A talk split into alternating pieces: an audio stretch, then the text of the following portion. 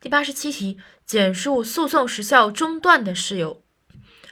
首先就是总共这是四点，然后其中第四点是其他，所以重点记前三点。第一点，债权人；第二点，债务人；第三点，债权人展开诉讼；第四点，其他。